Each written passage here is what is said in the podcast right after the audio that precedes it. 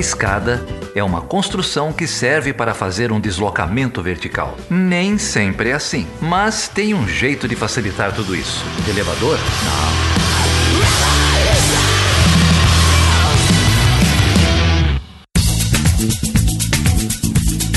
Oi, Carol, tudo bem? Tudo é muita coisa, né, Geraldo? Mas estamos aqui, firmes e fortes, rumo a 2021. E você? Esse ano não acaba, né? Não, mas o próximo também, o começo, não vai ser tão bom quanto eu imaginava. Então, hoje a gente vai entrar no túnel do tempo, Carol. Porque você lembra qual foi a primeira vez que você gravou o Chutando a Escada? Eu vim aqui num convite lindo de vocês para falar sobre o Brexit e agora cá estou novamente, conversando sobre a União Europeia. Lá em 2017, não foi isso? Foi. Aí eu enchi tanto saco de vocês, vocês me convidaram para participar plenamente aqui, permanentemente do programa. Então, tem tempo. Aliás, a gente vai ter que voltar em breve a fazer um sobre o Brexit, né? Porque ainda não acabou essa novela. Então a gente. O ano que vem, agora é janeiro, 31 de janeiro, vai ser o, o prazo final para a partilha dos bens ficar acordada, né? Então a gente vai ter que voltar. Não, chega disso. Nem sei, nem sei quantos programas a gente tem. Já tem uns três programas sobre Brexit. Deixa disso. Pro ouvinte que não sabe, a Carol é a nossa especialista da casa em União Europeia, é, tem, tem tese sobre o tema, sobre a, relação Brasil-União Europeia, tem artigos, tem. E sempre que dá um problema na Europa, a gente chama ela para conversar. E hoje você trouxe um colega seu, é isso, Carol? Hoje eu fui pedir ajuda para o Daniel, Daniel de Carvalho, da Unifesp, que também é especialista em União Europeia.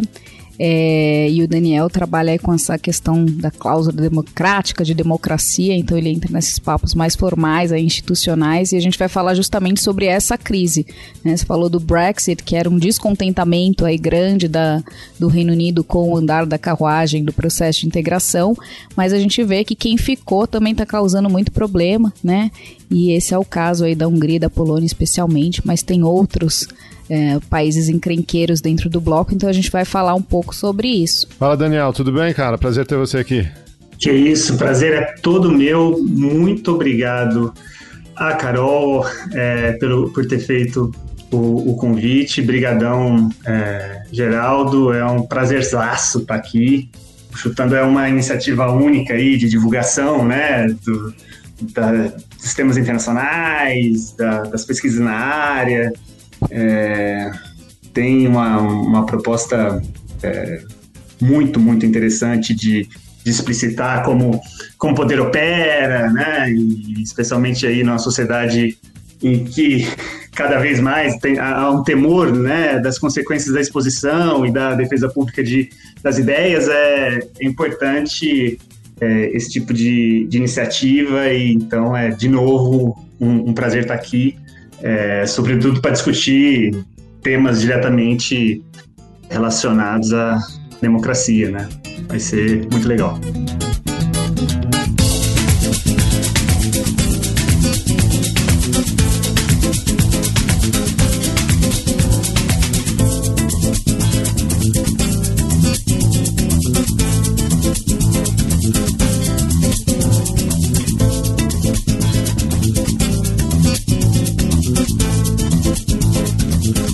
A Carol já, já fez um, uma abertura aí. A União Europeia viveu e vive muitas crises, né? Desde, e acho que desde 2008, da crise financeira, passando por 2010, a crise da dívida e tal, essas tensões têm se acirrado, né? É, 2016 o Brexit e como, ela, como a Carol mesmo disse, isso não, ainda não foi embora. Quem ficou também está descontente. Como é que vocês estão olhando para o bloco, vocês que estão é, estudando o bloco há, há, há, bastante tempo, como é que vocês estão olhando para o estado atual das coisas na, na União Europeia? É importante a gente, né, para identificar um pouco o que está acontecendo no momento, né, por que a gente convocou esse programa, mas o que a gente está vendo pontualmente é uma, um entrave aí para se liberar o orçamento da União Europeia, né? A União Europeia tem um orçamento uh, que dura sete anos, né? Então, o que a gente está vendo agora é a votação final desse orçamento para começar em 2021, que já é um orçamento atípico, porque vai ser o primeiro orçamento sem o Reino Unido, que é um, importante contribuinte para esse orçamento, né? então já fica mais enxuto nesse sentido, é, e que vai valer por sete anos, então, para cobrir todas as políticas aí da União Europeia. Adicionado a esse orçamento né, ordinário que se faz, Uh, tem também um pacotaço que foi discutido muito amplamente lá em abril uh, com relação a um fundo de recuperação para o Covid, recuperação econômica para o Covid de 750 bilhões de euros. Né? Se a gente for transferir isso em reais, vai dar muito mais do que o PIB do Brasil. Né? Então, só o fundo de resgate da União Europeia, não é nem do nacional, equivale a mais do que o PIB do Brasil é, para essa recuperação do Covid. Então, para a gente ter uma ideia da, da dimensão é, econômica e do, do aporte desse orçamento e desse fundo de recuperação que está sendo discutido agora no orçamento que tem que ser aprovado nesse mês para entrar em vigor já em janeiro. E o que que rolou? Esse foi um timing ótimo para se fazer chantagem. Né? Então, esse orçamento precisa ser aprovado pelos Estados-membros, e geralmente esse é um processo bem protocolar. Né, que acontece, até porque o orçamento ele é discutido anteriormente, né? Eles passam o ano inteiro fechando esse orçamento.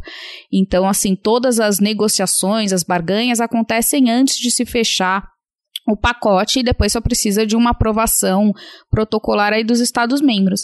E aí tá todo mundo pronto, os 27 desesperados para colocar a mão nesse pote de ouro, que também não vem para salvar a pátria de ninguém, mas que vai dar um bom alívio, principalmente para as economias que ficaram mais atingidas com o Covid, né, e as economias que são mais débeis no grupo, lembrando que é um bloco extremamente assimétrico, né, no ponto de vista econômico. E aí a gente tem a Hungria e a Polônia vetando a aprovação fazendo chantagem que eles não vão aprovar esse orçamento, estão segurando aí o orçamento e o pacote de recuperação em função de uma cláusula, que é uma cláusula que foi votada lá em julho, que eles toparam, na época eles não fizeram esse estardalhaço que estão fazendo agora, o que mostra muito bem que é uma jogada política, né, segurar isso até um momento onde eles ficam com o trunfo na mão, é, e essa cláusula diz o quê? Que é a cláusula do Estado de Direito. Por isso que a gente convidou o Daniel aqui para vir falar um pouco sobre essa cláusula para a gente. Daniel, explica o que é essa cláusula que está condicionado o acesso a esses recursos, então que se votou em julho, né? Que só vai ter acesso a esses recursos quem respeitar o Estado de Direito. E é isso que a Hungria e a Polônia estão se opondo. É, esse é um mecanismo, é, Carol, pensado como um instrumento de tentar, é, de alguma forma, estabelecer condicionantes políticos para é, evitar uma, uma fragmentação política é, uma, do bloco. Né? Os, há uma tradição de leniência, diria, do, do bloco e dos seus principais atores com é, governos nacionais que não só são governos que é, fogem um pouco do que se das balizas clássicas né, da, da democracia liberal, né, para ser gentil com esses governos, né, para durar bem a pílula. E tem uma, uma questão aí, né, que tem essa tradição de, de lidar com, com uma certa benevolência com, com, esses, com esses governos, e que em algum momento isso uh, é uma ameaça à própria União Europeia. Né? Esse é, parece ter havido uma consciência de que é, incentivar no interior do bloco governos, incentivar pela via do financiamento, né? Porque aí a leitura, por exemplo, a leitura que se teve, né, no debate público na Holanda, por exemplo, foi esse, né? Bom, nosso dinheiro está ajudando a financiar os, os regimes que não têm características de democracia, né? O que se está tentando construir são é, elementos para, de fato, constranger esses estados pela, pelo fechamento da, da torneira do financiamento é, europeu à manutenção de práticas internas é, que é, coloquem em risco a qualidade da democracia nacional. Né? É claro que aí, né, por que, que eu acho que isso tem um potencial de vulnerabilidade do bloco?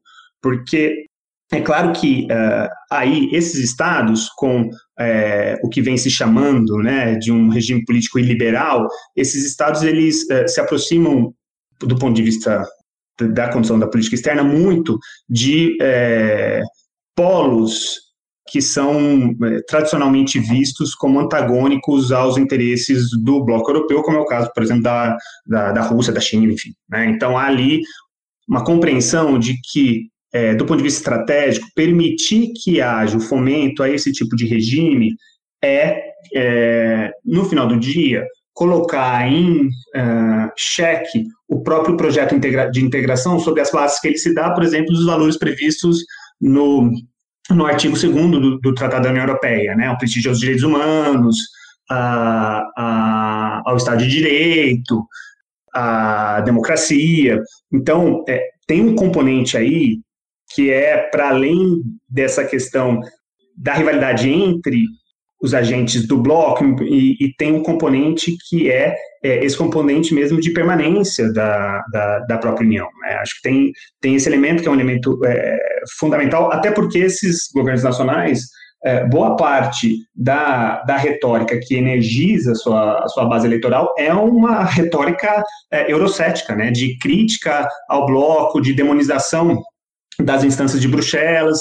Então, é, é tem uma, uma questão, né, talvez tardia, né, de se tentar evitar que é, esse tipo de é, discurso né, ganhe fôlego na, nas experiências nacionais. Né? E o irônico disso, né, só para a gente citar, por exemplo, os dois casos mais emblemáticos, que é o caso húngaro e o caso polonês, a Polônia foi uh, o Estado que é, no último orçamento, né, que acabou agora, né, orçamento 2014-2020, é, foi a, a, o país que teve mais recursos dos fundos europeus, né, é, e a Hungria é, tem um cálculo aí que indica que 95% dos investimentos públicos da Hungria depende dos fundos europeus, né, então é de fato paradoxal que o bloco indiretamente cultive e estimule a normalidade do funcionamento dos governos nacionais, é, que são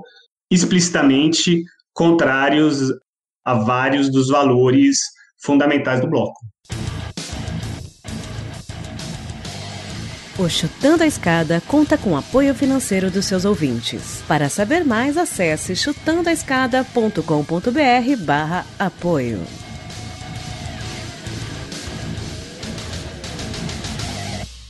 É, é um chavão dizer que no caso da, da integração europeia a, a, crise é uma constante, né? É, e é, né? É, o chavão tem, tem uma razão, às vezes é um lugar comum, mas às vezes tem uma capacidade explicativa e nesse caso é o que acontece, né? O Geraldo fez aí um, um recorte rápido de, de processos recentes, de situações, né? De que é, explicitam algumas fissuras do, do processo de integração em diversas dimensões, né? Dimensão é, econômica, na questão da mobilidade, e agora, né, essa crise específica que a, o processo de integração ele vem enfrentando é uma crise em, em várias dimensões. Né? É, tem um aspecto né, é, que eu acho que vale muito a pena ressaltar desse momento, que é o seguinte: é, eu, eu acho que tem uma diferença de tratamento, me parece, e aí até queria é, conversar um pouco com, com a Carol né, a respeito disso.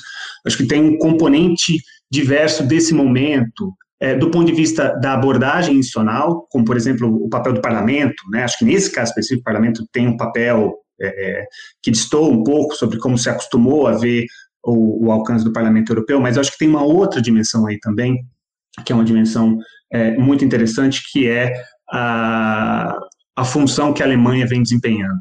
Né? Acho que é, é desde a da metade da, da década, né, é, é possível ver que, que a Alemanha tem uma. Me parece que é, partiu para um, uma abordagem para lidar com os desafios europeus é, de uma forma distinta, por exemplo, como lidou com a crise é, econômica, né, é, com, com maior grau de engajamento, ocupando um protagonismo em defesa do bloco e não é, diretamente apenas, né, essa é uma discussão mais ampla, claro, com relação ao que seria o, o interesse, como o interesse nacional seria lido, né, do, do, ponto de vista interno. Então, acho que tem esses aspectos, e eu acho que essa crise de agora, ela, ela tem inúmeros componentes, né, ela é uma crise é, que explicita as rivalidades sul-norte do, do bloco, é uma crise que explicita as rivalidades leste-oeste do bloco, é uma crise que, e, que, explic, e que explicita as rivalidades institucionais do bloco, né, entre as próprias figuras ali da comissão, né, enfim, do parlamento. Deixa eu retomar um pouco essas, essas ideias, é, Daniel. A gente até brincou aqui, né? Você brincou com essa ideia de que a crise é um elemento permanente, né? Mas eu acho que você tem razão, no certo sentido, de, de apontar a, a, natureza dessa crise como uma natureza é, distinta, né? O, enfim, a União Europeia, como a gente conhece hoje, vem lá do Tratado de Maastricht de 92. Enfim, eu costumava ouvir que as soluções das crises no processo de integração sempre foram pela via da maior integração, né? É, que em, em, todo momento você chegava num, num impasse que, enfim, no momento seguinte aquele impasse gerava é, maior integração. Mas a, a, partir de, de Maastricht, a partir da criação da União Europeia como a gente conhece ela hoje, essa máxima ela chegou num, num limite. Né? Eu acho que o, o maior exemplo disso foi o, a, o, o, Tratado Constitucional, né? que foi rejeitado, e depois você encontrou ali um arremedo no, no, no Tratado de Lisboa que, que trouxe várias dessas instituições como a presidência, o, o, uma representação de relações exteriores, trouxe isso de volta, mas sem a, a constitucionalidade, né? sem a, esse caráter, esse fortalecimento do caráter supranacional. Então, me parece que o caminho da União Europeia, da União Europeia o, o caminho do processo de integração, ele era um, um caminho evolucionista, ou um caminho liberal, né? Se quiser pensar lá no, pensar lá no Fukuyama, no fim da história, o, o triunfo do liberalismo. Me parece que esse, esse, projeto ele era um projeto muito liberal. Me parece que esse, esse, esse trajeto ele, ele tem sido questionado nos últimos anos. Né? Essa evolução liberal da coisa tem sido questionada né? pela crise financeira, pela, pelo Brexit e agora por, por esse aparecimento dos governos de, de direita no seio do bloco, que de maneira nenhuma tiveram uma resposta é, à, à, altura, né? Você falou aí um, um certo, é, uma certa complacência, um histórico de complacência, né? Dá para a gente pensar nesses termos, ou da onde vem esse, esse histórico de complacência, ou mesmo com, com essa cláusula do Estado Democrático, né? É, enfim, por que, que o, o, projeto não consegue avançar ou responder de, de maneiras de uma maneira que, que existia antes, né? É, chegamos num limite, o que, que é que vocês têm identificado aí? Acho que é, para responder a, a, sua questão, acho que vale a pena pensar né, quais são os instrumentos para se resolver uma, uma que, se teria mão né, para resolver uma, uma situação de agudização, né, de, de falência do, do Estado de Direito de um determinado é, membro do bloco, né? É, que caminhos haveria, né, antes de pensar, né, no, no, no que é esse esse instrumento que está sendo é, pensado uh, e proposto agora. Por que, que, eu acho que isso é importante? Eu acho que isso é, é importante porque ajuda a, a, abrir rotas de análise né, para a sua pergunta. Né? Se é possível, né, é, esgotou esse modelo? Né? É, aquela proposta né, da, da, da transição, da, da integração de uma natureza é, econômica, com uma contraposição é, política, né, numa retórica muito forte na, na, no começo dos, dos anos 90, é, aonde, é, aonde isso foi parar, né? E, e muito boa a sua a análise, né, sobre que a aposta da Europa frente aos seus desafios sempre foi é, mais Europa, Aliás, esse é um chavão do liberalismo, né? O liberalismo é, normalmente o que propõe para os seus momentos de dificuldade é mais liberalismo, né? É, mas enfim, voltando à minha proposta original, né? De pensar quais seriam os caminhos, né? Acho que é, frente a um, um, um, descompasso de um Estado membro com relação às condições políticas ali, né? Que a, que estão tão bem cristalizadas no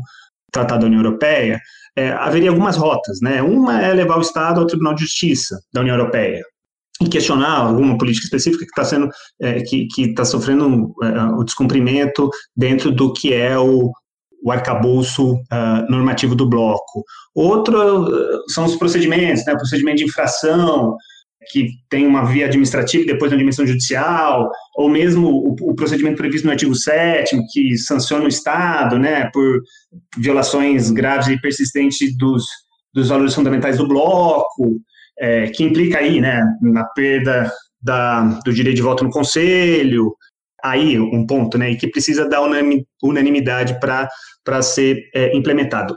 Esse sempre foi um, um, um elemento de curto-circuito, né, dessas, do que se pensou como ferramentas para a garantia do respeito a, e do engajamento dos membros do bloco ao, ao seu cabedário, eu diria, né, aos, é, é, é, aos seus valores orientadores, né, como, por exemplo, o Estado de Direito, promoção de direitos humanos uh, e, a, e, a, democracia. Né. O desafio da, da unanimidade, por exemplo, permitiu que é, Polônia é, e Hungria cobrissem uh, um uh, Estado ao outro, né, frente à possibilidade de, de ser apenado. Ainda se tentou criar em 2014, né, um, um instrumento para dar maior, maior execuibilidade ao artigo 7 só que, de fato, o bloco nunca conseguiu é, é, fazer e operar de forma a enquadrar com, com vigor estados que tomem atitudes, como, por exemplo, né, a reforma é, do judiciário uh, polonês, que é um grande tema aí de é, controvérsia dentro do que, do, dentro do, do que é a experiência é, recente da, na Polônia. De, enfim, eu, o que eu estou querendo dizer é o seguinte, é, nesse momento que se chega, o, o que foi proposto é um dispositivo pelo qual é possível constranger o Estado pela suspensão do, do, dos fundos uh, europeus. Bom, se é esse o caminho, né, e aí ele foi aprovado com, não precisaria de, eh, esse é um dispositivo que não precisa é, de uma aprovação é, integral, né, não precisa ter unanimidade para ser, ser aprovado, o, as questões relacionadas ao orçamento precisam.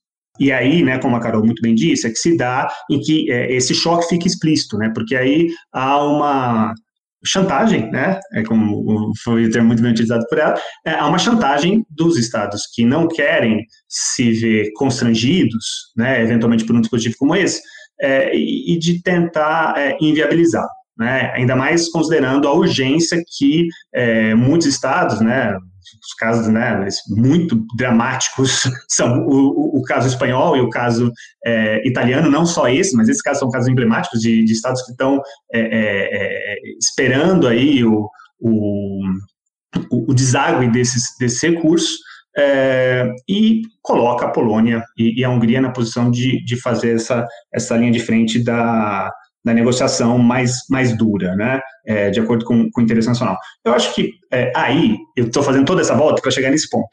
É, quais são as alternativas que sobram frente a esse é, cheque, né, é, não é um checkmate, mas frente a esse cheque que uh, Hungria e Polônia colocam os outros 25 Estados-membros. Aí, o que me parece que há é uma, uma possibilidade, inclusive é, prevista no direito da União Europeia, que são as iniciativas de cooperação reforçada. Ou seja, você cria, num tema específico, você, você cria duas velocidades. Então, por exemplo, na questão relativa à construção do fundo de recuperação, a gente tem ali é, 1 bilhão e 100 é, 1 trilhão e 100 bilhões, né, que são que é o dinheiro é, previsto em torno disso, né, que é o dinheiro previsto para o orçamento pro, pro, pro, até 2027.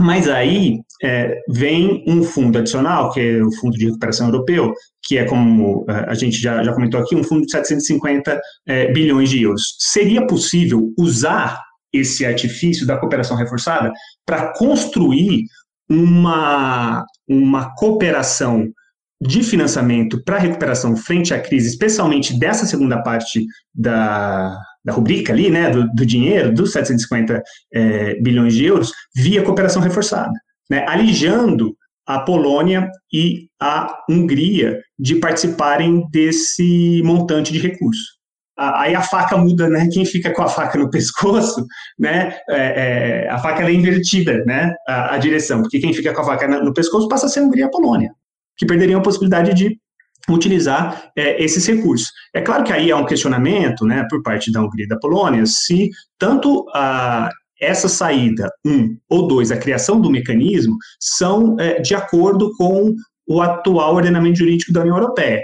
Mas, como disse a Ursula von der Leyen na, na semana passada, né, é, uma alternativa que vai sobrar para esses países é levar ao Tribunal de Justiça da União Europeia as suas demandas. Né? Então, acho que, um, para respondendo, né, depois de uma, de uma grande volta, Geraldo, eu acho que é, é, esse tipo de recurso, a mecanismos que criem duas velocidades no processo de integração, eles uh, tendem a frente a cenários como o que a gente está vendo agora, a ser mais recorrentes. Só para esclarecer, antes de passar a, a palavra para a Carol, o, essa solução de duas velocidades, então você teria o orçamento, o grosso do orçamento, um trilhão e, e qualquer coisa, aprovado com essa exceção a, a, ao artigo 7, a cláusula do Estado de Direito?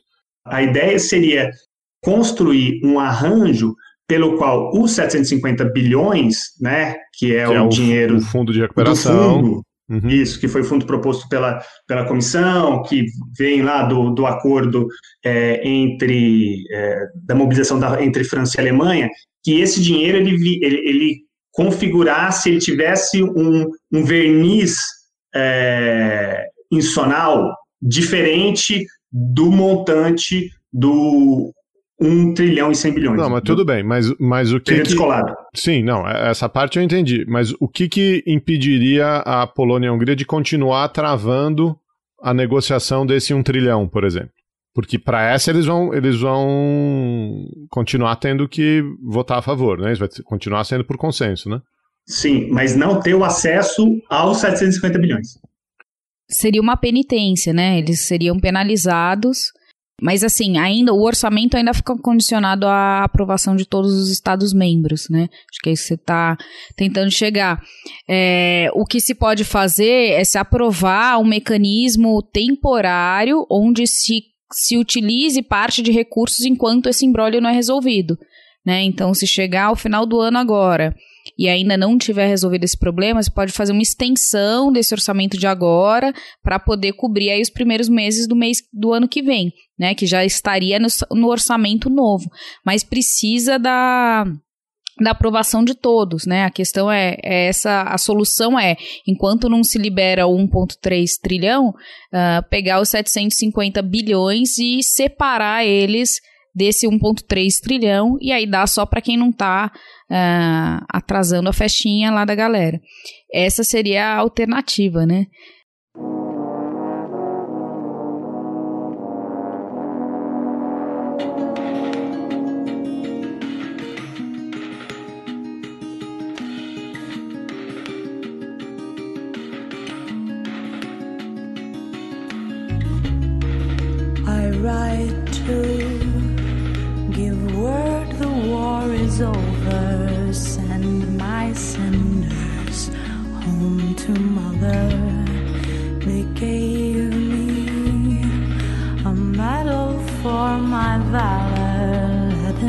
Leaden trumpets spit the soot of power, they say.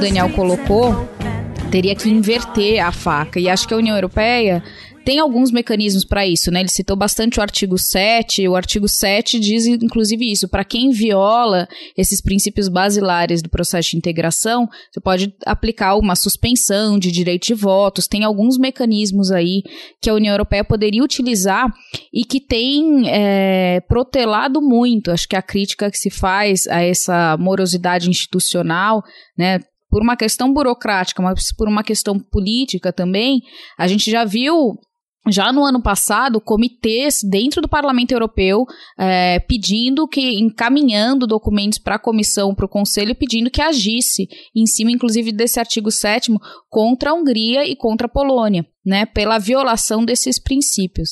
Você mencionou bastante 92, Maastricht, quando a gente vê então nascer a União Europeia, né, com essa, esse nome, mas é importante a gente deixar claro que esse processo começou lá em 51, o Tratado de Paris, quando você só tinha seis Estados-membros, né, então tinha Alemanha, França e o, é, Itália, o chamado Benelux, né, Bélgica, uh, Luxemburgo e os Países Baixos, e já naquele, naquele início, nessas primeiras décadas, a gente já vê é, se constituir um bloco, que aí vai né, ampliando, uh, com a questão da cláusula democrática, que é uma característica de algumas organizações internacionais regionais, como o Mercosul. Né? A gente vê agora, uh, aliás, a gente está vivendo desde 2016 a suspensão da Venezuela, justamente porque se invocou aqui no bloco a cláusula democrática né, que diz o quê? Que se você não é uma democracia na prática, não formal, mas na prática, você tem seus direitos de participar do bloco suspensos, né? Então se invocou isso em 2016 contra a Venezuela e a gente teve uma experiência antes,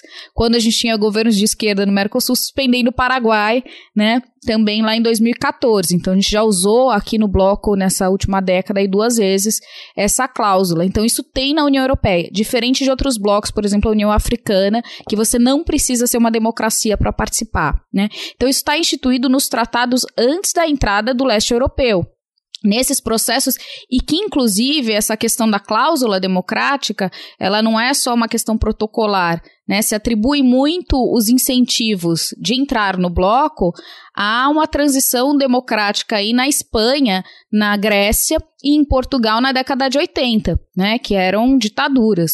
Então, assim, a gente viu essa transição e como prêmio, ou que eles estavam de olho já, a gente já viu, né, uma, não foi o motivo pelo qual se acabou esses governos autoritários, mas, assim, já tinha um, um prêmio ali esperando eles quando fizessem essa tra transição, que era entrar na União Europeia, né, tanto é que esses três países só entram na União Europeia, ou no que era a comunidade comunidade europeia em, na década de 80, depois que eles fazem essa transição democrática. Então, isso não é uma picuinha ou uma perseguição contra esses países do leste europeu, algo recente. Está né? Tá institucionalizado e está no DNA da União Europeia desde sempre. Né? E aí, o que, que a gente vê?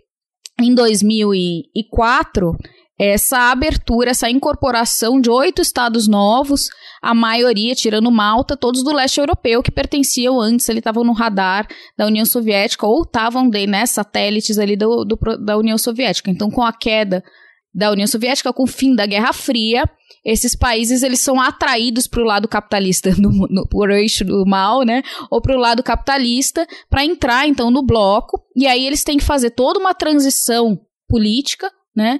É, que eram outros regimes, transição econômica e uma transição das instituições. Então, esse processo também de ter instituições de direito, instituições políticas que funcionam nesse modelo liberal dos países da Europa, né, da velha Europa ou da União Europeia até esse, esse alargamento é um processo recente para esses países. Né? Isso a gente precisa contextualizar também. É, então, nessa transição democrática eles vão entrar. E aí, óbvio, também recebem uma série de recursos, tem vários benefícios nessa entrada, né? Por isso que eles entram no bloco, uma entrada voluntária. Então, assim, muito se ganhou, inclusive esses países do leste europeu em geral, eles contribuem muito menos do que eles recebem diretamente de recursos, né? Assim, o benefício da participação na União Europeia foi fundamental, inclusive benefícios de reformas no sentido de melhorar as condições de direitos humanos, as liberdades individuais, direitos civis e políticos que são muito caros a essa Europa liberal das antigas, né? E que não fazia parte da retórica ali do leste europeu durante Guerra Fria. Então, assim, socialmente, culturalmente, para esse país, para esses países é uma certa novidade, né? Assim, então a, a, volta desse autoritarismo, desses governos ultraconservadores que vêm agindo de uma maneira tirânica, né? Retraindo, subtraindo os direitos civis, subtraindo liberdade de imprensa, subtraindo, adotando várias medidas que se a gente olha lá o que a Rússia estava fazendo é muito parecido, né? Por exemplo, ONGs, a gente viu que a Rússia passou aí ainda no Putin uma uma lei que as ONGs internacionais tinham que preencher um cadastro declarando assim claramente expondo todas as suas atividades, né, justamente para poder se monitorar muito de perto o trabalho dessas ONGs. A Hungria fez a mesma coisa. Então assim, a gente vê emulando muito comportamento desses governos mais autoritários aí da Europa Central, né? Então, acho que é esse o, o contexto. Só que aí a União Europeia chegar e, e falar, ó, para com isso, vocês não podem fazer, entra nessa seara da intervenção na soberania. E aí fica uma linha muito, muito tênue, né? Entre impor para a União Europeia, no geral, não consegue agir além da diplomacia e do discurso. Quando ela precisa ir com garra em cima de alguma, algum problema, né, colocar o dedo na ferida e ser autoritária, mesmo que seja para defender os seus princípios, ela não consegue. Porque é isso, né, ela é acusada de autoritária e de interferir demais na soberania, né?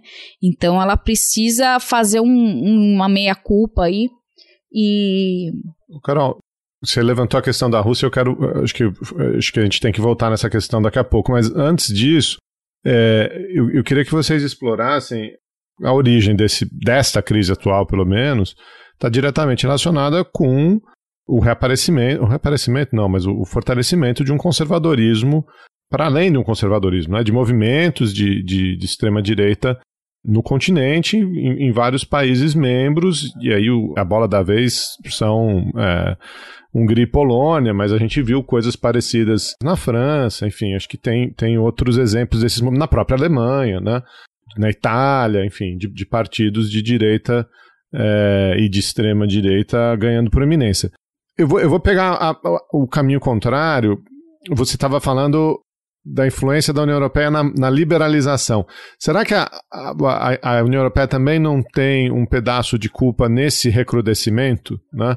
É, e aí, seja por conta de promessas não cumpridas, em termos de, de desenvolvimento econômico, de redução de desigualdades, seja em termos de políticas migratórias que, que levaram à xenofobia, que levaram a, a enfim, a, a, outras dinâmicas, ou, ou, nessa própria percepção de desigualdade entre os membros do BOP, será que, enfim, a pergunta é, é ampla, né? da onde vem esse, esse reaparecimento do conservadorismo na, na Europa e, e qual é o papel da União Europeia nisso também, né? Geraldo, eu, eu vou é, tocar nesse tema. Acho que tem é, várias questões interessantes aí que ajudam a, a entender uh, esse recrudescimento. É, só queria ponderar um outro elemento disso, Geraldo, que eu acho que é importante também trazer, que, que é o seguinte: o, o Eurobarômetro fez um. Eurobarômetro, né, vocês sabem, faz os, os, os acompanhamentos ali da, da, da, da opinião pública nos, nos Estados-membros periodicamente.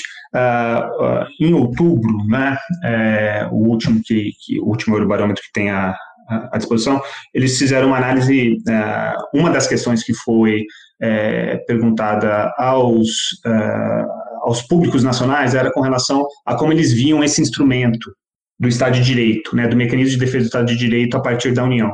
E 77%, né, no, no geral, né, 77% uh, dos entrevistados da população uh, do bloco é favorável, e o que eu acho muito interessante é que tanto na Polônia quanto na Hungria, a maior parte da população também é favorável.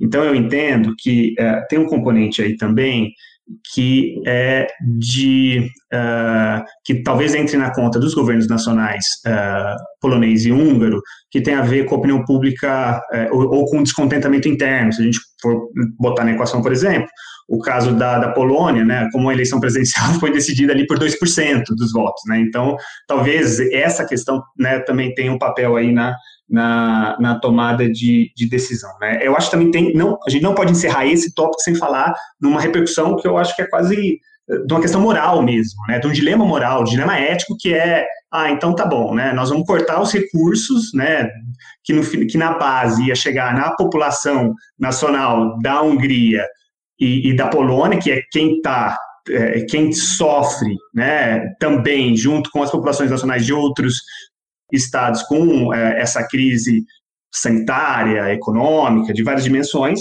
é, por conta do, do abilolado em chefe, né? Então, acho que tem essa questão também que deve ser que deve ser é, ponderada com, com relação a, a, ao, a essa discussão.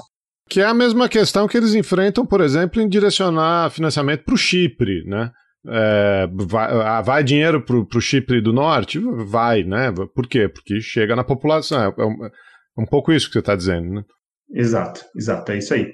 Com relação ao recrudescimento aí dos, do que vem né, com o discurso né, e com uma auto-nomenclatura uh, de nova direita, né, nova direita é, né, enfim, não entraremos nesse ponto, né, mas é, é, esses, essas experiências, né, e, e eu acho que uh, um caso muito emblemático é o caso húngaro mesmo, né, esse, ele é, talvez, uh, acho que foi tem uma expressão, o Bannon, né, que diz que o, o Orbán é o Trump antes do Trump, né, porque várias das questões, é, ainda guardadas as devidas proporções, né, várias das, das, das questões é, da abordagem, né, e da figura política e dessas estratégias empreendidas, né, pelo, pelo, pelo Trump como, como ator político, é, de uma certa forma, é, tem repercussão em algo que já vinha sendo feito, né, do ponto de vista discursivo, pelo, pelo, pelo Orban. É, eu uh, entendo que tem um elemento fundamental aí, não é o único, né? É, isso não vem do nada, né? É, mas eu acho que tem uma questão muito importante para ajudar a explicar na conjuntura europeia o recrudescimento desses, desses movimentos, que é a crise econômica de 2008 2009. Né, acho que ela tem um papel central, é, não só a crise em si, mas a forma como o bloco uh, foi incapaz de lidar com, com a crise né? E isso abriu espaço para um recrudescimento da, é, de é, propostas políticas à margem do, né, mais para as franjas do, do, do, espectro, dos espectros partidários nacionais. Né? É claro que esses projetos têm características uh, próprias, né, uh, especialmente no caso da Polônia, no caso da, da, da, Hungria, mas não só, né, a gente consegue reconhecer isso também, essas mesmas características, por exemplo, no Vox, né, na Espanha, né, que é é, como você muito bem colocou, Geraldo, né, as questões relacionadas aí a um, uma pauta uh, anti-imigração, né, uma reivindicação de, um, de, uma relevância nacionalista, né, de um passado imagético perdido, é, um, um, discurso muito é, é, assintoso com relação à manutenção de direitos e garantias, especialmente das populações mais vulneráveis, né? É, isso é muito presente. Uma coisa muito interessante é, que tem um conservadorismo na fala, mas uma coisa muito interessante é, no caso polonês e no caso húngaro, uma levada é, de intervencionismo econômico. É, não é o liberalismo, né? É uma fala, tem uma, uma atuação do uma proposta de, atuação, de, de Estado é, forte nas questões é, econômicas, né? Então, é, nova direita não é nada, né? Nada, me parece uma direita bem hardcore e das antigas, antigas, antigas mesmo, né? Enfim.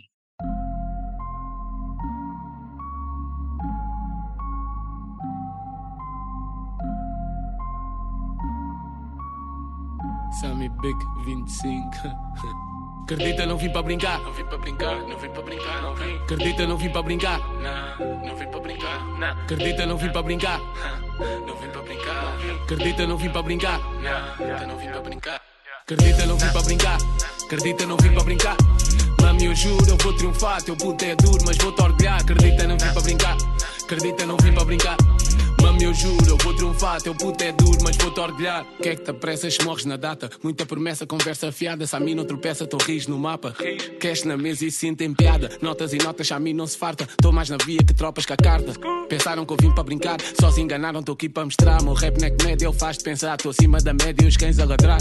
Essa weed é tragédia, fumo um toque bar. Senta a maneira que Eu acho que você apontou bem essa questão de dois, da crise de 2008 como um corte para a gente entender também a a ressurgência desse nacionalismo, desse ultraconservadorismo, não só, né, porque a gente fala da Polônia, fala da Hungria, fala da Eslovênia aí, que são países onde você vai ter primeiros ministros que são justamente é, ultraconservadores la Bolsonaro, né? Então chegaram ao cargo máximo. Mas o que a gente vê também nos outros países é um aumento dos partidos ultraconservadores, né? Então, embora eles não tenham chegado ainda ao pódio, a gente vê isso sendo é, um movimento que está aí esfervescente, né? Então a gente não pode é, demonizar especialmente esses países e falar que os, o resto é democracia, que a democracia é essa democracia que a gente está desenhando aqui, europeia, com né, essa esse objetivo ou esses pilares dessa democracia que se desenha aí,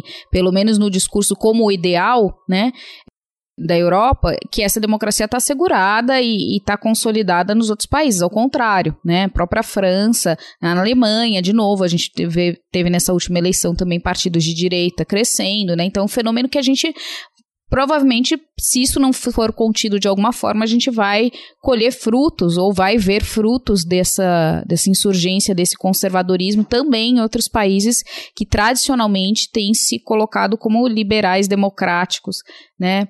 E mais de centro, centro-esquerda. Mas. Uh, na própria Hungria, você falou do Orbán, né? O Orbán já tinha sido primeiro-ministro anteriormente, né? Então ele foi lá em 98, a gente falando dessa transição, de 98 até 2003. Quem negociou essa entrada na União Europeia foi o Orbán. Porque a Hungria entra formalmente em 2004, né? Então, assim, toda essa adaptação que eu mencionei, às instituições, aos valores, quem fez foi Orbán. Olha que loucura, né?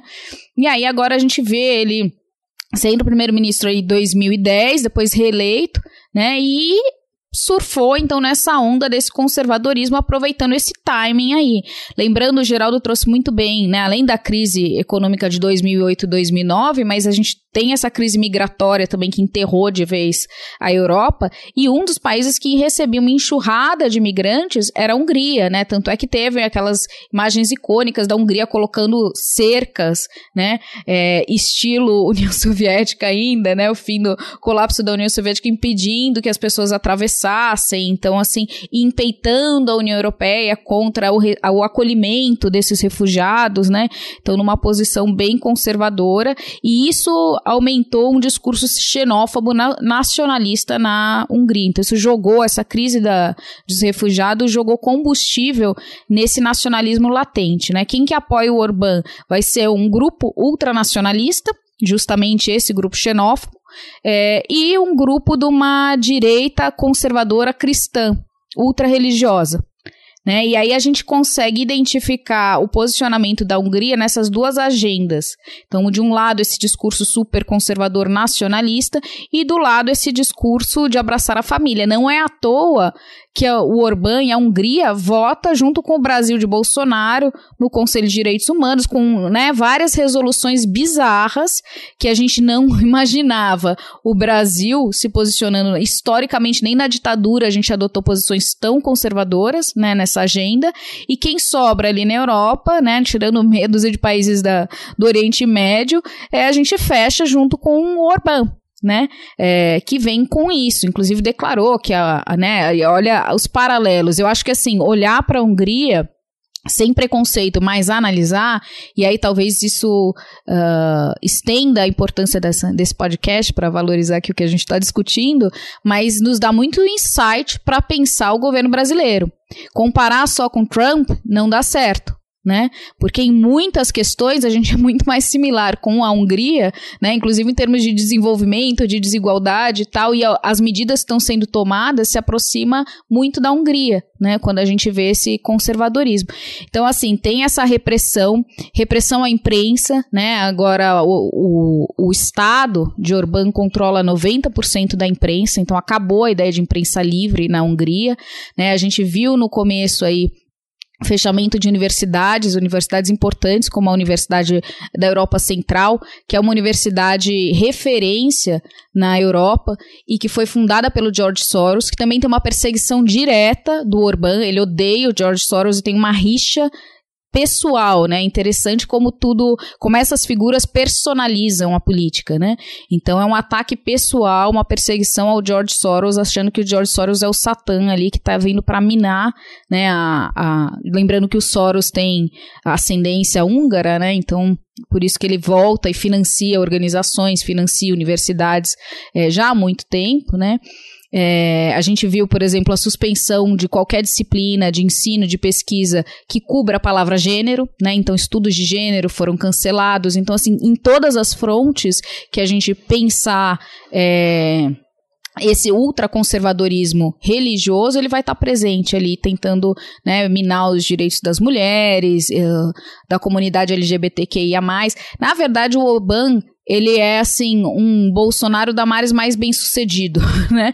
Porque ele implantou para o mal, mas ele implantou essas políticas que a gente vê ainda ficar muito mais no discurso ainda aqui é, no Brasil, talvez felizmente, né, mas que já tem feito um estrago bom o suficiente, diga-se de passagem, mas a gente vê esse tipo de posicionamento, né, então, tanto é que teve essa questão da Universidade é, Central da, da, Europa Central, ela foi levada, então os professores levaram isso para a Corte Europeia e ganharam esse ano a causa, né, o ano passado, é, ganharam a causa e Uh, a corte declarou que o fechamento dessa universidade fere todos os princípios uh, de liberdade, inclusive de pensamento, né?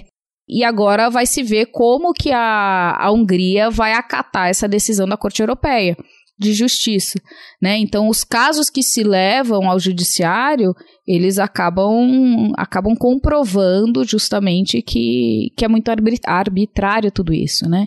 E aí na Polônia a gente vê essa mesma onda ultraconservadora, religiosa, lembrando que a Polônia é um país bem católico, né?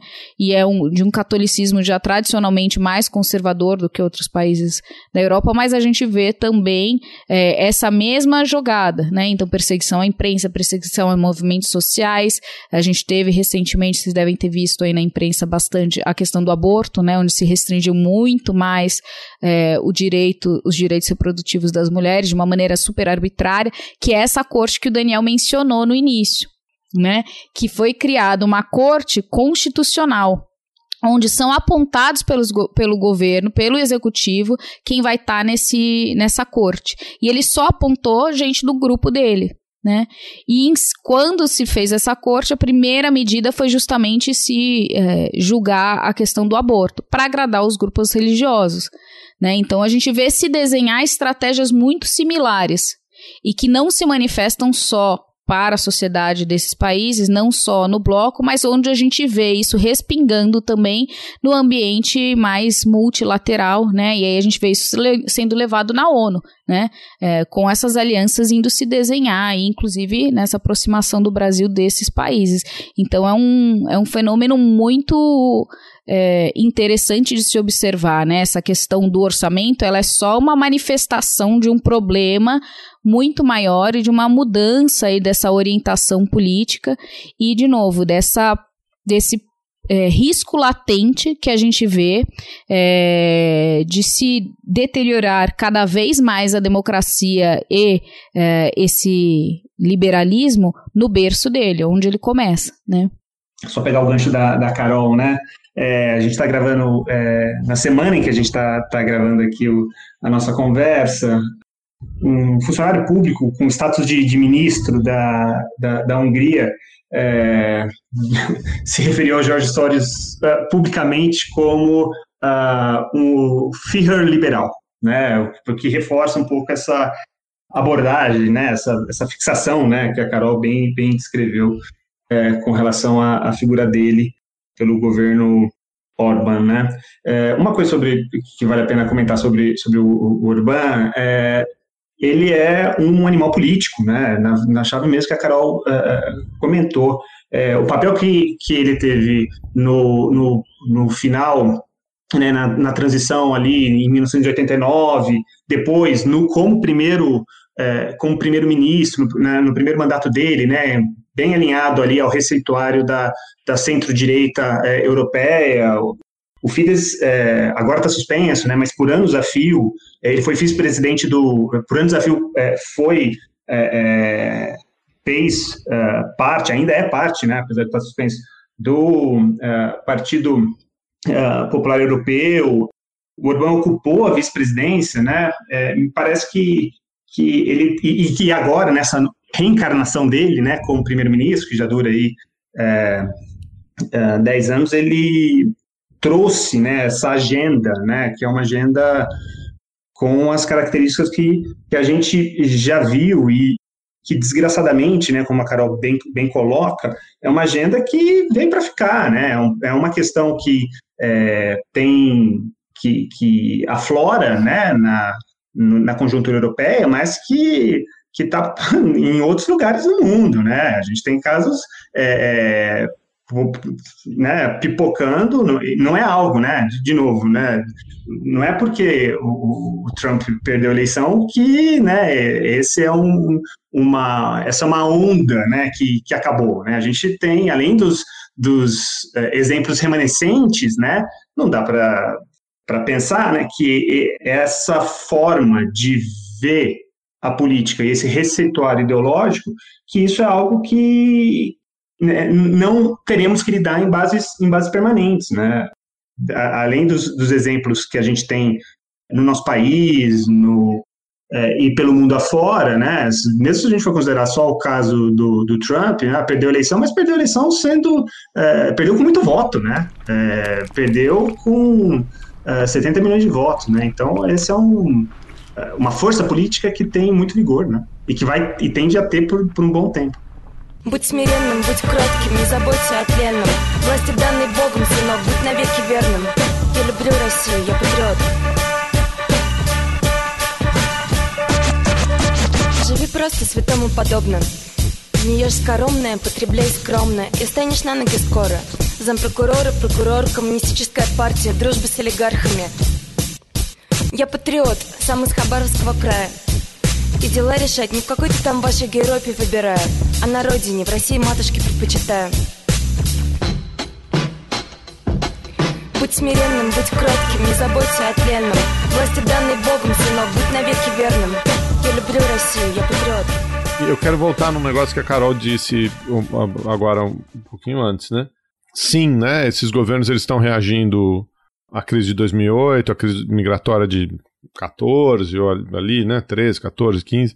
Mas, como vocês bem disseram, esses eram governos, é, são países que, que estão no leste europeu, que têm um histórico, uh, tinham um histórico de relacionamento com a União Soviética, e, enfim, acho que o, o, o Putin já expressou aí é, diversas vezes, principalmente durante o caso do, do Brexit, que uma Europa enfraquecida é um benefício para a Rússia, né? É um ganho estratégico uh, ah, para a Rússia não ter esse parceiro unificado, fortalecido, exportador de normas liberais que se imaginou que a União Europeia uh, pudesse ser, ou até foi por algum tempo, né? Então, vocês veem algum peso da Rússia nesse, nesse posicionamento tão é, incisivo né, de, de Polônia e Hungria? Por mais que, que o voto seja consensual, que, elas, que, que esses países tenham esse direito, travar o, o, orçamento do bloco não é uma posição, não é uma estratégia trivial, né? É uma estratégia de confronto é, bastante aberto. Tem algum dedo da Rússia, algum apoio? Vocês têm visto alguma coisa ou não? Isso é uma política, é uma dinâmica doméstica e, e, e europeia mesmo? Assim, não dá para dizer que tem um dedo da Rússia, né? Mas como você falou, é, uma União Europeia enfraquecida é bom para a Rússia. Né? Então a, a Rússia assiste de bom grado essa essa tensão, essa esse conflito interno, né, essa fragmentação aí do bloco, e a Hungria em específico tradicionalmente é um aliado da Rússia, né? É, ela se posiciona, inclusive, dentro do bloco contra as sanções que tem levantadas desde a crise da Ucrânia, né, da Crimeia contra a Rússia. Ela tem feito uma fronte aí para se aproximar, para se desenvolver uma política externa europeia mais é, próxima e mais cara da Rússia. E a Rússia também defende a, a Hungria, né, diz que a Hungria é mais amiga da Budapeste é mais amigo da Rússia do que Bruxelas, né? Então eles demonstram aí um favoritismo é, pela Hungria e a Hungria joga muito bem com esse com esse status, né? É, lembrando que a Hungria, né, pertencendo à União Europeia, está dentro da OTAN também é, e a Rússia não, né? Então ter este amigo por perto é, para a Rússia é muito interessante. Então essa essa aproximação aproximação não necessariamente uma aproximação política direta, mas essa é, maior semelhança né, da, das políticas domésticas húngaras e esse modelo de, de sociedade, modelo de governo é, do Orbán com esses modelos que eu falei aí da, da Rússia é muito interessante para a Rússia também. Né? Então ela não vai se, se contrapor a isso essa entrada do leste europeu é de fato bem delicada, né? Foi muito criticado, inclusive, esse processo de alargamento, porque a gente está entrando, né, oito países de uma vez, a, com a exceção de Malta, né? Todos eles aí, Malta e Chipre, né? Então a gente tem uma leva grande de países do leste europeu. Depois, em 2008, entrou Romênia e Bulgária também. Em 2013, a Croácia, né? Então esse foi um processo, maior processo de alargamento, uma entrada de uma vez só, inclusive nessa época, já prevendo o tamanho do problema, a Inglaterra se opôs a garantir o livre acesso, aliás, houve um fluxo muito grande de trabalhadores da Polônia entrando na Inglaterra, acho que você deve lembrar disso, né?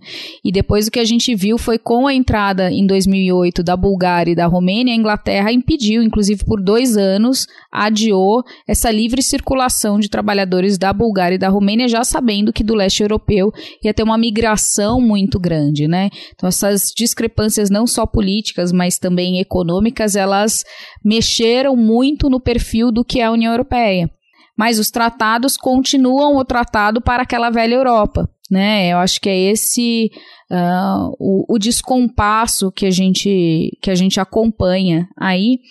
E o Daniel trouxe um ponto interessante também, que é esse posicionamento da Alemanha, né? Como que esses países vão reagir a tudo isso, né? Porque por fim, né, a gente fala União Europeia, União Europeia como se fosse algo abstrato que tivesse vida própria, né? Mas é uma organização intergovernamental nesse sentido, principalmente nessas áreas que a gente está falando todas, né? É, as competências recaem sobre a necessidade de se conciliar interesses e posições entre os Estados membros. E se eles não chegam no acordo, trava a União Europeia, né? Então também tem essa essa questão que é importante. Com a saída do, do, Reino Unido, o Reino Unido nunca se meteu muito nesse tipo de questão mais política, mas com a saída do Reino Unido também se perdeu um contrapeso de força aí para esses estados, né? Alemanha, França e, e Inglaterra tendiam a fechar um pouco mais e exercer mais influência sobre esses países do leste europeu. Então, é, ou qualquer outro que destoasse um pouco do, do que se esperava é, do bloco, né? Então, acho que é esse um pouco o desenho, né? Mas é, tem essa questão geopolítica, né? Até porque se a gente for posicionar geograficamente esses países, né? E para a Polônia também, porque assim, se olhar, não são só do leste europeu, mas eles que garantem esse buffer, essa diferença, né? Vão, esse, entre os outros países e a Rússia, né? Eles ficam na fronteira e naturalmente eles vão jogar com os dois lados e ser tensionados sem mencionar, mas aí também tem uma outra contrapartida, né? Pensando a Polônia, por exemplo, ah, então a Polônia se aproxima, a Polônia já se distou um pouco mais, até porque a gente tem muitas bases militares dos Estados Unidos na Polônia. Né? Então aí tem um interesse, olha como essa geopolítica é louca, né, nesse continente, assim. Então, por outro lado, é, a Rússia já não vai ensaiar esse mesmo namoro uh, explícito com, que faz com a Hungria com a Polônia, porque a Polônia também tem o um rabo preso com os Estados Unidos, né? Por essa questão das bases, e, e isso acaba é, apertando um pouco mais. Vai ser interessante, é isso, por isso que eu te perguntei é, dos Estados Unidos, mas vai ser interessante com essa mudança né? É, que impactos vai ter nessa relação e nesse posicionamento desses países que fazem muito barulho, mas têm relativamente pouco peso, né? Tanto no bloco quanto na. Embora a Polônia tenha uma população bem maior do que a Hungria, né? E, então, em termos, isso é importante, porque em termos de números de votos nas instituições, isso conta bastante. É, mas, até agora, é, tudo isso era meio que referendado pelo Trump, né? Pelo menos quando a gente pensa nessas resoluções todas, inclusive algumas, a gente viu os Estados Unidos se aproximarem a essas, retirar a palavra gênero e colocar homem e mulher nas resoluções de direitos humanos, né? Então tem algumas coisas aí ocorreram com a anuência dos Estados Unidos, né? Talvez não deliberadamente dando o joinha, mas deixando que isso acontecesse. Esse posicionamento já vai chocar mais com o que o Biden anuncia ser a sua agenda para o multilateralismo, né? E aí vai ser interessante ver essa mudança uh, dos Estados Unidos, como que isso vai impactar nesses países, né? E, e aí já não entra na União Europeia, mas para a gente pensar a região, a Turquia também, né? Que vai seguir essa mesma linha é, da Hungria e, e, esse mesmo modelo de, de estadismo aí, né? É isso, não. A fala da Carol eu é, roubou, inclusive, o, o, o, meu comentário, porque é, a, o que eu ia é, apontar é como vai ser interessante é, o próximo ano, tendo em vista aí o, o que é, tem sido ventilado, que é o ideário da política externa é, da administração do, do, governo Biden, né? É, a história do relançamento do multilateralismo, né? De uma questão de protagonismo da democracia, né? Um chamamento à, à, à participação na cena internacional dos regimes democráticos, é, é muito interessante ver como que uh, o, o, leste europeu, né, e essencialmente, é, a gente já viu, por exemplo, né, Orbán, né, reconheceu a vitória do, do Biden, na Polônia também, a Eslovênia, que ficou durante um tempo né, mais reticente, que embarcou na narrativa lá de que tinha sido. É, é, que, que, que, havia problemas na, na, né, na, na linha do, do, do, Trump, que a eleição tinha sido roubada e tal, mas a Eslovênia já não está tá um pouco alinhado no discurso, mas geograficamente não não está ali no nesse bloco que tem um outro componente muito interessante que a Carol também trouxe, né, que é, é o caso da Polônia, o caso da Hungria, o caso da Eslováquia, não da Eslovênia, o caso da República Tcheca, né, o, o grupo de Visegrado ali, que são meio que uma uma zona natural da influência alemã, né? é, histórica. Então, é, tem um, como isso vai desabrochar, né? Ainda mais considerando, a Carol falou o caso turco, tem o caso da Bielorrússia, né? O que vem acontecendo desde agosto com as eleições presidenciais lá, acho que é, e o papel ali é que a Rússia diretamente é, exerce, né? E como que que a, a, organização de uma, uma, oposição mais alinhada à, à União Europeia é, dá conta né, de, de, como se dá essa disputa ali no continente. Eu tenho como, observador, como analista, com certeza a gente vai, vai ter um período é, muito interessante para ver também como se constrói a, as opções desses condutores de, de política externa, né? Para que qual ou quais santos uh, as velas vão ser acesas. Né?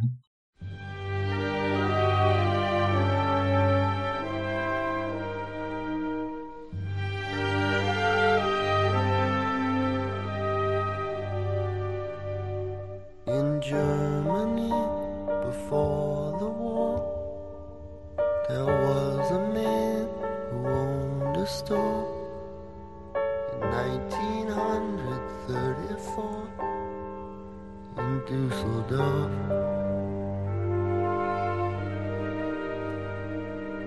And every night at 509, he'd cross the park down to the Rhine, and he'd sit there by the shore.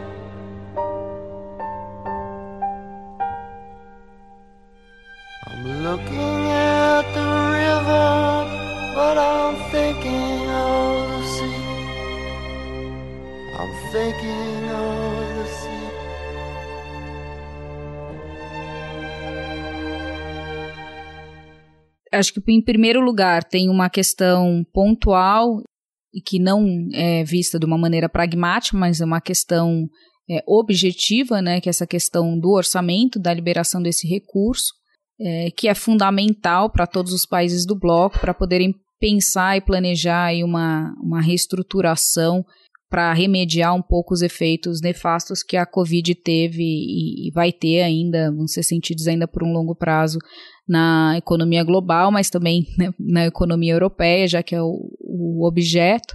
Então, é ver esse impasse, né? A, a Hungria e a Polônia não parecem estar dispostas a ceder. A gente teve a própria presidente da Comissão Europeia, a Ursula von der Leyen, uh, passou aí reunida 11 horas com essas duas lideranças, tentando costurar alguma coisa, e ela saiu da reunião, olha só, hein, negociadora, saiu da reunião falando, olha, acho que eles vão ter que recorrer à corte. Porque, então, assim, esgotaram-se e vamos combinar que a União Europeia tende. Olha quantas vezes a gente falou do Brexit no início, olha quantas vezes elas deram prorrogação.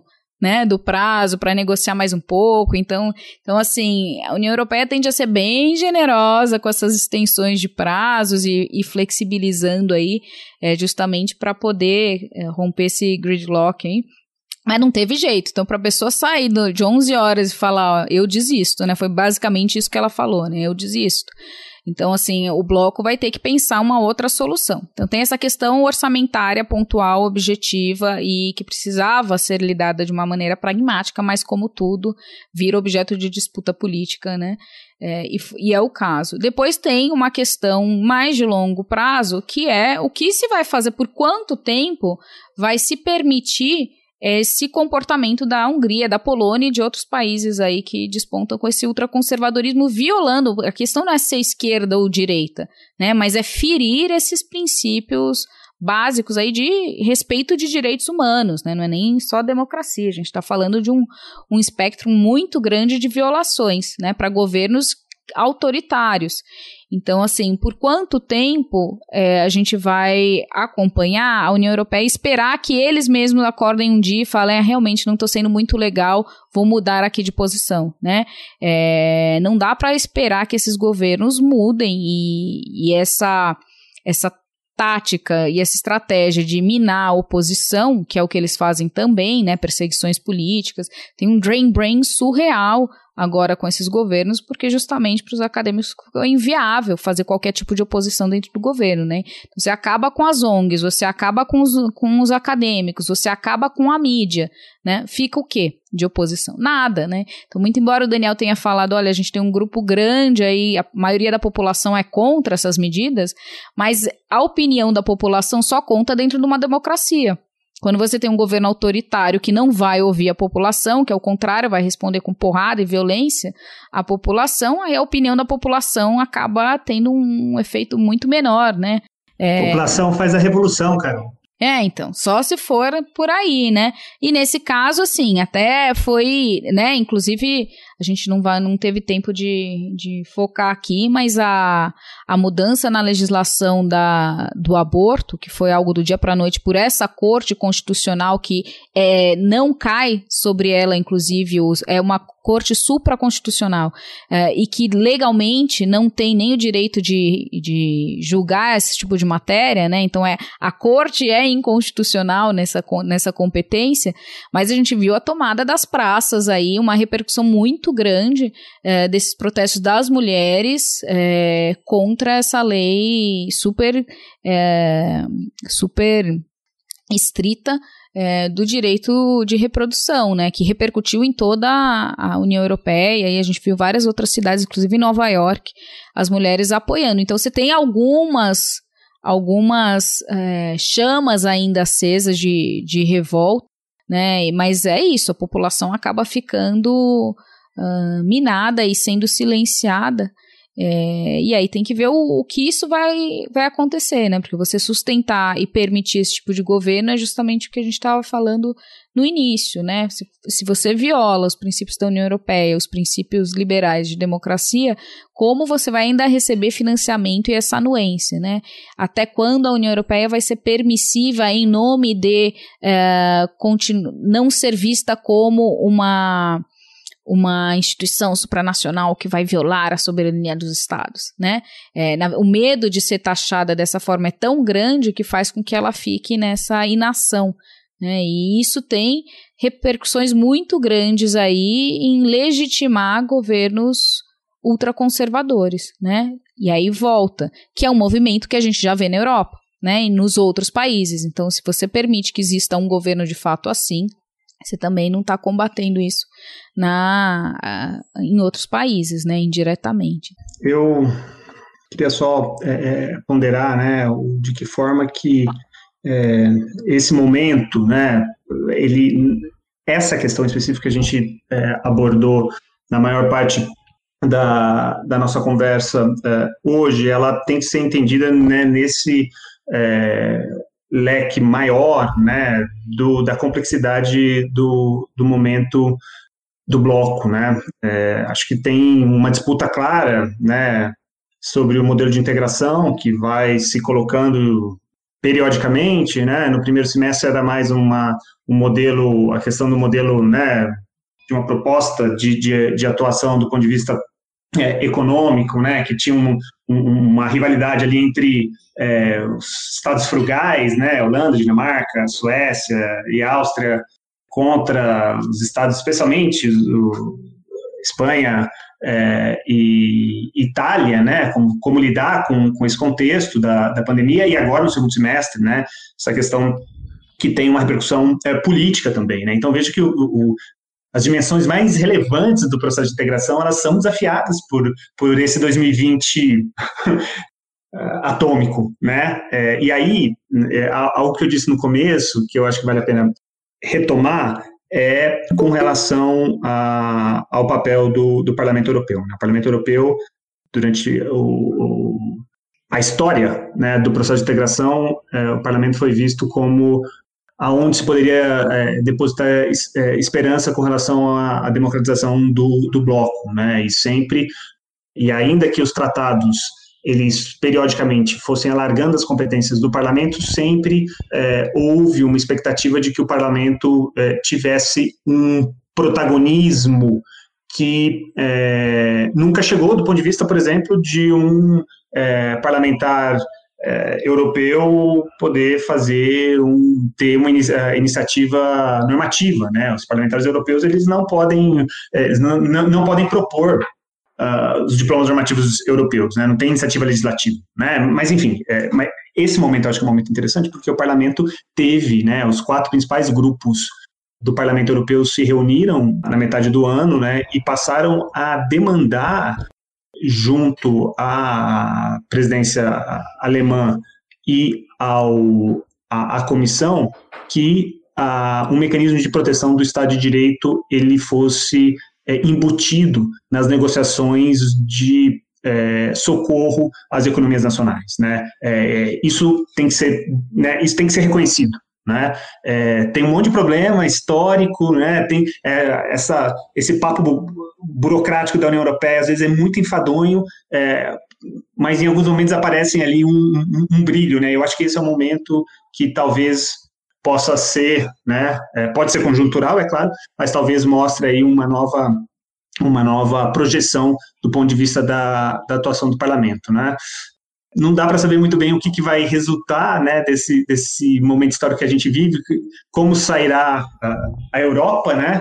É, o projeto de integração europeu é, certamente vai sair mais desigual do ponto de vista econômico, porque ainda que o resgate seja do bloco, tem o, os resgates nacionais, né? A Alemanha vai concentrar mais pujança econômica, isso é, parece que pelo desenho que está posto e pelo, pelas ações que a Alemanha tomou internamente, é, isso vai acontecer, né? Vai aumentar o protagonismo alemão do ponto de vista econômico, é, vai ter impactos né, com relação à circulação é, de pessoas, ao tratamento da questão da mobilidade, de imigração.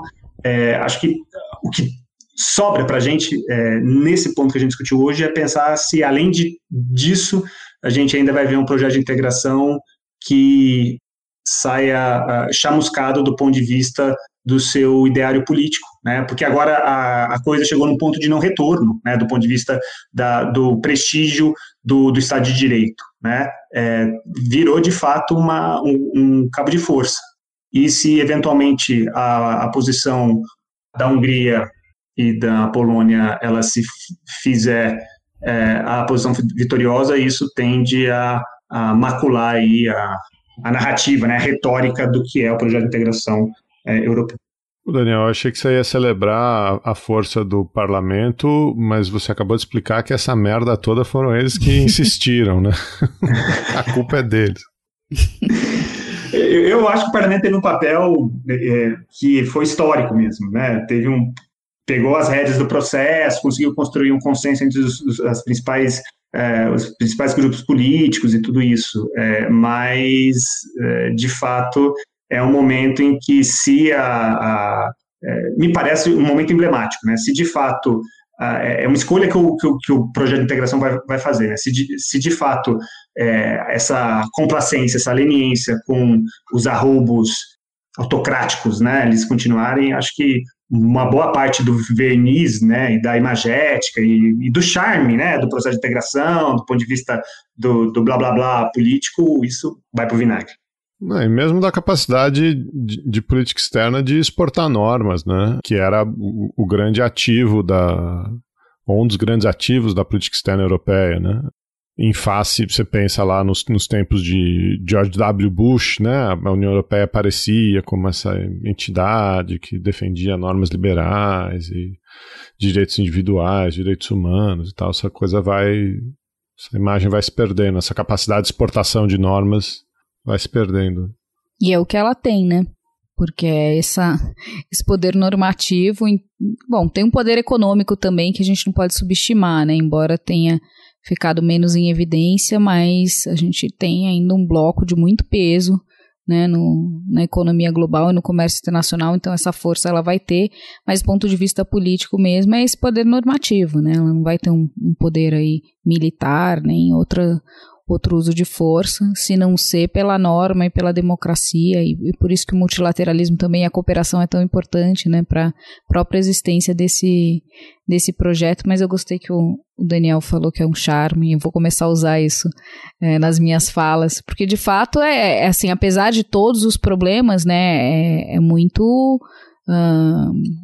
Muito é o que sobra, né, quando a gente olha uh, o mundo, né, em termos de, de ideais, pelo menos o que a gente se pautou até agora de construção de sociedades justas e democráticas e livres, é o que sobra ainda que a gente vê tentar brigar por isso, né, porque a gente não vê essa mesma ênfase ah, nos Estados Unidos, na China muito menos, né? Então, assim, o que se desenha aí de grandes potências ou de atores internacionais de peso, quem ainda luta e bate o pé para que se defenda, pelo menos do ponto de ainda do ponto de vista até normativo que você falou, né, do ponto de vista formal, eh, os direitos humanos, a democracia e as liberdades fundamentais ainda é a União Europeia, né?